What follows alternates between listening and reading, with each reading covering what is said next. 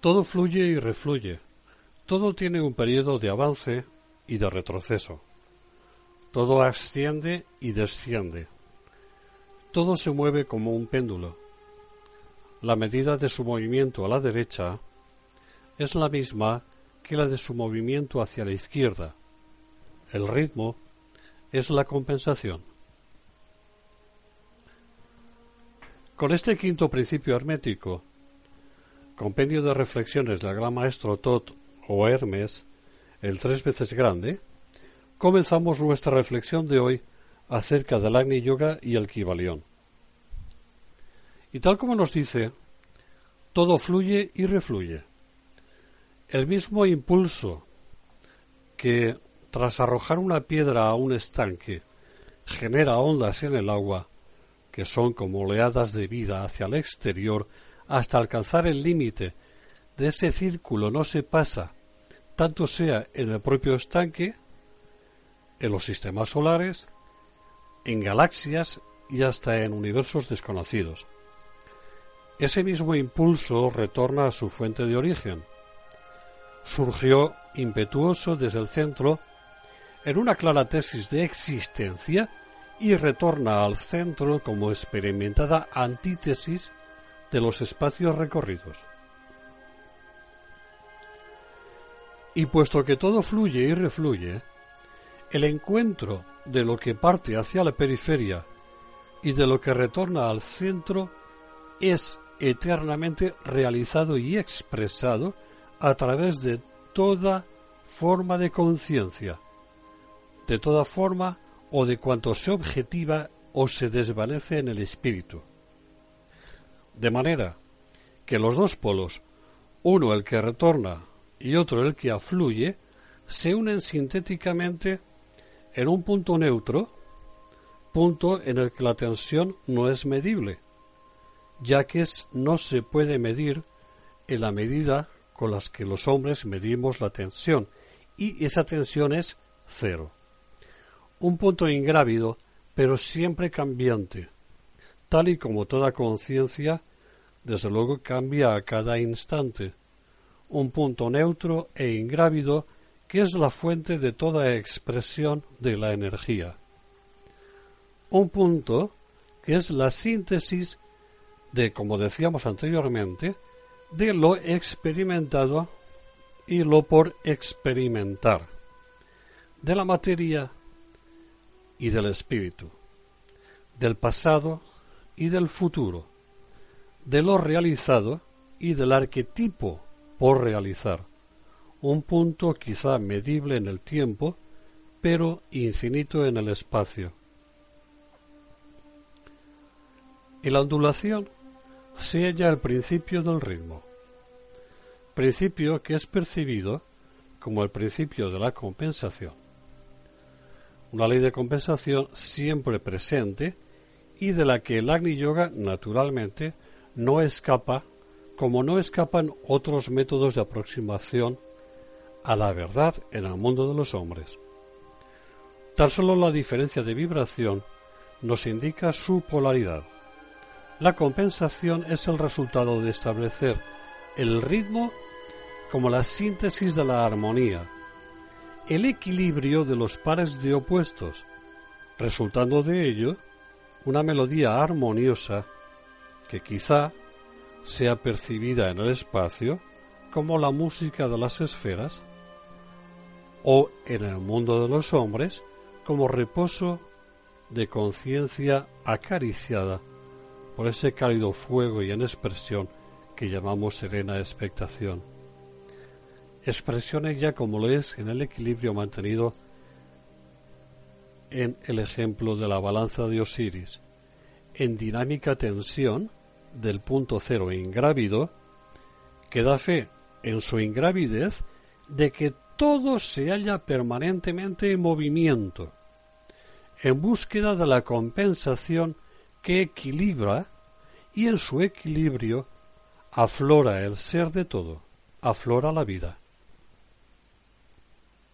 Y curiosamente, ocupando el centro del espacio en ondulación, el espacio del círculo no se pasa, espacio de expresión de vida, surge magnético un remolino como resultado de lo que fluyó y retorna desde la periferia y de lo que gozosamente se precipita de nuevo hacia ella. Por principio de correspondencia, por ley de analogía, todo cuanto fue creado es y será, y lo es a imagen de su creador. Todo remolino impetuoso de río o de mar bravío es el impulso de atracción magnética semejante a un agujero negro galáctico, a un centro de la galaxia, agujero negro del que es imposible escapar, ya que hasta incluso la luz se curva en él y se constituye en el punto de conciencia creadora de nuestro logos galáctico o de un logos galáctico cualquiera. Como todo acto de hombre es expresión de él mismo, y de él surge y a él retorna. Así por analogía, todo hombre, situando la acción en nuestro entorno, es el mago que hace de su vida el espacio en el que todo fluye y refluye, y todo en su propia medida. Cuanto más alejados del centro de sí mismo se hallen sus pensamientos y los acontecimientos de su vida cotidiana, menor, vibración, tanto en impulso como en retorno. Menor vibración agita las aguas en la vida de dicho hombre. Por el contrario, cuanto más alejado del punto de retorno se halle, más y mejor percibe las energías que fluyen desde el centro y mejor domina y comprende las energías que acrecentadamente retornan a él. Y es ahí donde surge progresivamente el impulso que lleva al hombre a instalar los fuegos del Agni Yoga en el centro de su impulso de vida y como luz que alumbra a su sendero. Como punto de silencio, desapego de las formas y en abierta adaptabilidad a lo infinito del espacio en toda su atención e intención. El Agni Yoga enciende los fuegos en la conciencia de los hombres, uno a uno de todos ellos, y en el alma, que es expresión de la divina humanidad de Dios en todos ellos. Ni un rescoldo y ni siquiera un cálido aliento se pierde, ya que el alma, siempre atenta, lo percibe y lo cobija para siempre. Atrás van quedando las fuerzas incomprensibles y aparentemente ajenas y durante edades que durante edades nublaron la visión del hombre, muchas veces por dolor y lágrimas en espera de que surgiera diáfana la intuición de lo infinito, de lo imputable. En ritmo y cadencia establecida, perfecta en sí misma, por su propio proyecto divino. Las sus poderosas razones de antes razones que le hicieron percibir progresivamente y con dolor la futilidad de ellas, han ido dando paso al entendimiento y a la aceptación de toda poderosa razón, poderosa razón que también habita en la razón de los otros hombres. Ha comenzado a percibir la síntesis de todo cuanto fluye y refluye en su propia vida. En la de todo hombre y en el flujo de todo y el flujo circulante de cuanto es expresado por la naturaleza. El principio búdico de la unidad y el amor incondicional ha comenzado a aflorar en él. Lo que era un afán por ascender o un desasosiego por el descender se está transformando en la realidad del permanecer permanecer en el fiel de la balanza de los impulsos de la vida, ser consciente al menos de que toda neutralidad, todo vacío, toda dinámica nada es la vía que le conduce a la realidad del ser, al silencio de tensión creadora que no es medida por pasados ni por futuros, conciencia de que la quimera del tiempo, que tardó en ir volver y retornar se diluye ante la percibida realidad de, de lo que nunca se fue, nunca retornó y siempre es, ya que permanece en el centro de gravedad de su propia conciencia. Y llegados a este punto, percibamos la diferencia, sutil pero definida, entre el ritmo percibido desde el tiempo y el ritmo intuido desde la realidad del espacio. En el tiempo, el ritmo fluye como las olas del mar fluyen sobre la orilla de la playa. Una le sigue a la otra, en cadencia uniforme o embravecida. De forma similar, en el concepto lineal del tiempo, una encarnación le sucede a la otra. Un efecto se ancla en una causa anterior y todo forma parte de un proceso interminable. Tal es la visión que la personalidad tiene del mundo y de sus circunstancias. Lo que hoy se trabaja se hace para rentabilizarlo mañana y así, por supuesto, en una rueda interminable. La nula o escasa visión del fin de todo cuanto está sujeto al tiempo nos ata a él y la desesperanza que rítmicamente, como las olas, desemboca en el día a día de nuestra pequeña vida. Y así ha sido durante edades, y así debe dejar de ser para instalarse en el eterno presente, matriz de todo misterio y que es la tarjeta de visita con la que se presenta el espacio ante las puertas de aquello que todo lo comprende y todo abarca, y que es el corazón. El Agni Yoga nos exigirá a los hombres que seamos capaces de desnudarnos del, como lo sugiere Krishnamurti, desasosiego del tiempo.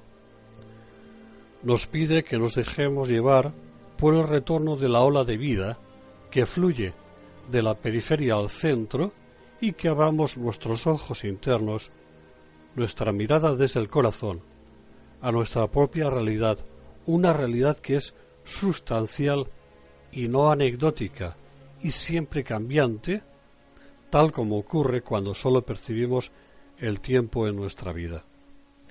En el espacio, todo existe y todo es, a la vez.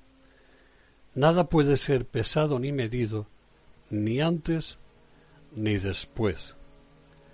Todo es el resultado de la creativa mente del todo, y dicha creación no está sujeta a revisión, al menos desde las posibilidades de los hombres y hasta de los propios dioses. En el espacio, ciñéndonos a los hombres, todo es presente que cohabita en los presentes multidimensionales del propio hombre. El hombre no puede aspirar a ser un Cristo en un futuro, salvo en las dimensiones sujetas al espejismo del tiempo, porque ya lo es en la conciencia del espacio. En la medida que, en la medida que dicho hombre está presente y permanece absolutamente en todos, en todos los recodos de la conciencia divina, sus cuerpos sean más o menos sutiles, en armonioso ritmo y compensación, se cohabitan unos en otros, ya que lo que es no puede esperar a llegar a ser. Así, la campanita de la que hacíamos referencia el otro día, en resonancia cristalina, induce su vibración y armonía en todas y cada una de las notas de la infinita escala del eterno presente.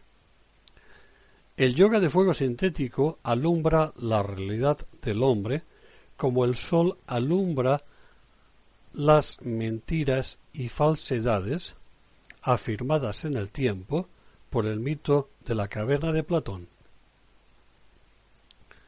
El Agni Yoga es la síntesis de todo yoga anterior, de todo yoga que fluyó del centro a la periferia y de todo yoga que retorna de la periferia al centro.